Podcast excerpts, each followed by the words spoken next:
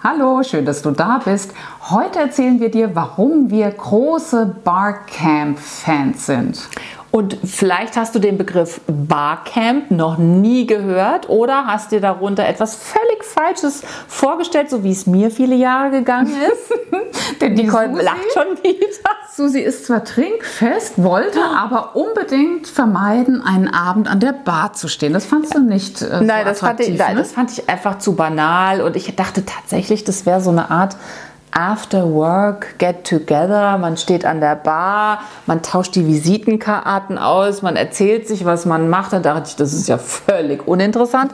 Auf so eine Art von Smalltalk habe ich in der Regel gar keinen großen, habe ich wirklich tatsächlich auch keine große Lust.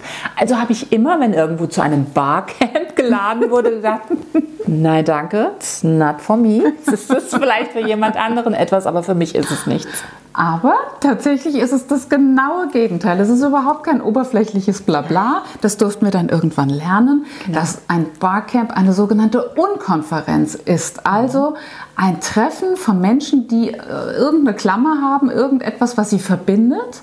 So wie bei unserem Mein Bestes Jahr erfolgreich im Herzbusiness Camp sich selbstständige Frauen treffen an einem physischen Ort, also nicht online, sondern echt offline in einer Location und dort ja, der Name Unkonferenz sagt es, ohne Agenda miteinander Zeit verbringen und sich gegenseitig nach vorne helfen. Wie sieht sowas aus ohne Agenda?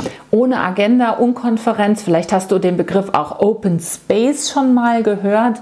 Und im Grunde genommen fußt es darauf, dass irgendein schlauer Kopf, wer genau können wir leider jetzt nicht mehr sagen, mal festgestellt hatte, dass die interessantesten Gespräche auf so einer klassischen Konferenz, also wo man hinfährt und wo immer ein Speaker vielleicht auf der Bühne steht und eine lange, ausführliche Rede hält, dass das eigentlich nicht das richtig Knackige und das richtig Interessante an Konferenzen ist, sondern dass das Spannende meistens in den Pausen stattfindet. Also dann, wenn man sich in eher unformellem äh, äh, unformeller Art und Weise vielleicht beim Mittagessen gegenüber sitzt oder bei den äh, Keksen nochmal gegenüber steht und sich dann eben richtig mal austauschen kann, kennenlernen kann, sich ein bisschen davon berichten kann, was man so macht im Leben, welche Erfahrungen man gesammelt hat. Und daraufhin wurde sozusagen dieses Barcamp-Konzept entwickelt und das bedeutet, es gibt keine Agenda, so wie Nicole gesagt ja. hat. Es gibt erstmal nur diese thematische Klammer, was auch immer es ist. Also ein Barcamp könnte man zu jedem x-beliebigen Thema wirklich organisieren. Und das Schöne ist, alle Teilnehmer, die dort sind, also alle, die hinkommen, die ein Ticket sich gekauft haben, alle die können prinzipiell ein Thema in diese Konferenz sozusagen oder bei dieser Konferenz auf die Tagesordnung setzen. Das heißt, man äh, trifft sich dann im Plenum und jede, die sich jetzt, bleiben wir mal bei dem Beispiel unseres Camps, dem Mein Bestes Jahr Camp, ähm, jede, die sich berufen fühlt, kann ihr Thema anbieten. Sie kann einerseits ihr Fachthema anbieten, also gehen wir davon aus, sie ist Expertin für Facebook Ads, dann würde sie sagen, ich ähm, stelle euch den neuen, die neuen Analyse-Tools vor, die Facebook jetzt äh, neu im Cockpit hat und erkläre euch, welche, welche Schlussfolgerungen man aus der Statistik XYZ zieht. Also extremes Fachwissen weitergeben und dann klebt sie ihren, äh, ihr Post-it sozusagen um 15 Uhr äh, Raum Frankfurt. Genau. Alle, die sich dann später angesprochen fühlen, gehen dann einfach in diesen Raum Frankfurt. Die nächste bietet aber vielleicht gar nicht ihr reines Fachwissen an, sondern hat selbst eine Frage. Sie mhm. ist Coach, Sie ähm, hat einen Online-Kurs entwickelt und möchte zum Beispiel die drei wichtigsten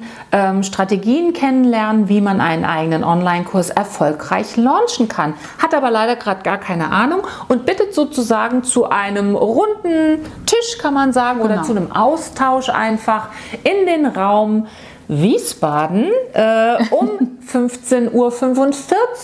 Also ein Slot später. Genau. Also und so füllen sich wirklich die füllt sich die Agenda in unterschiedlichen Räumen, in unterschiedlichen Zeitslots ganz am Anfang der Konferenz und man hat, wenn diese, wenn diese Agenda-Runde vorbei ist, in der Regel eine absolut beeindruckende Fülle von unterschiedlichen Themen und hat dann meistens die Qual der Wahl, denn es sind oft so viele interessante Themen dabei, dass man sich schon wieder überlegen muss, wo gehe ich denn jetzt zum Beispiel um 14 Uhr hin? Wo gehe ich um 15 Uhr hin? Was schaue ich mir an? Und man hat dann die Möglichkeit, wirklich auch in die einzelnen Workshops, Referate, Talkrunden einfach mal reinzuschnuppern. Das heißt, bei einem Barcamp, und auch das fasziniert uns sehr, mhm. ist es vollkommen okay, dass du dich vielleicht bei einem Thema wirklich mal reinsetzt und wenn du feststellst, nach fünf oder auch nach zehn Minuten, entweder ich habe alles schon bekommen, was ich zu dem Thema ähm, äh, gebraucht habe. Oder aber hm, das Thema ist jetzt gerade nicht das, was ich mir vorgestellt habe, dann ist es völlig okay und auch erwünscht, dass du dann dich leise sozusagen entfernst und wieder aus dem Raum rausgehst und dann vielleicht in den Nebenraum äh, gehst, weil es dort ein Thema gibt, was dich eben auch noch fasziniert hat. Das, also da legen wir einfach unsere gute Erziehung ab, ganz bewusst, denn es ist gewollt, dass nur die in dem Raum äh, befindlich sind, die wirklich an diesem Thema arbeiten wollen und niemand aus Höflichkeit da sitzt und äh, sich ein Gähnen unterdrückt. Das ist für alle Beteiligten besser.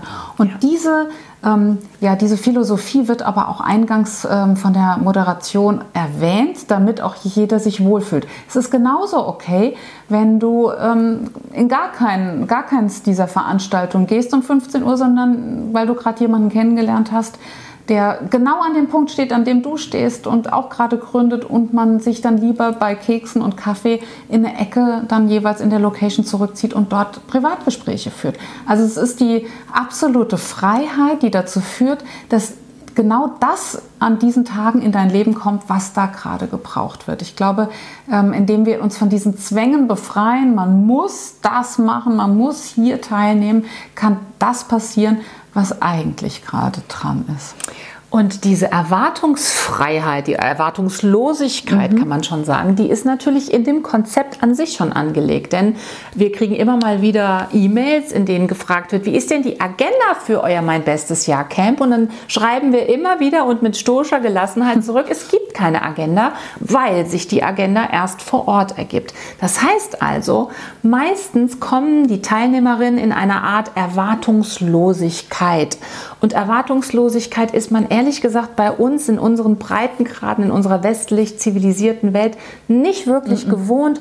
Und das ist gerade auch das Magische, denn in dem Moment, wo du gar keine Erwartungen haben kannst, weil du wirklich nicht weißt, was passieren wird, öffnest du dich automatisch und wirst sehr durchlässig und, und ja auch empfänglich für Impulse, die vielleicht nicht normal für dein Leben sind, die vielleicht mal außerhalb deiner Logik ja. sind, die vielleicht mal einen Aspekt in dein Leben bringen, den du ganz lange nicht hattest, vielleicht noch nie hattest. Und gerade darin liegt auch dieses Magische und auch dieses Gewinnbringende an einem solchen Barcamp-Konzept. Je offener, je durchlässiger du bist, desto mehr wird dir passieren. Du wirst vielleicht beim Netzwerken jemanden kennenlernen.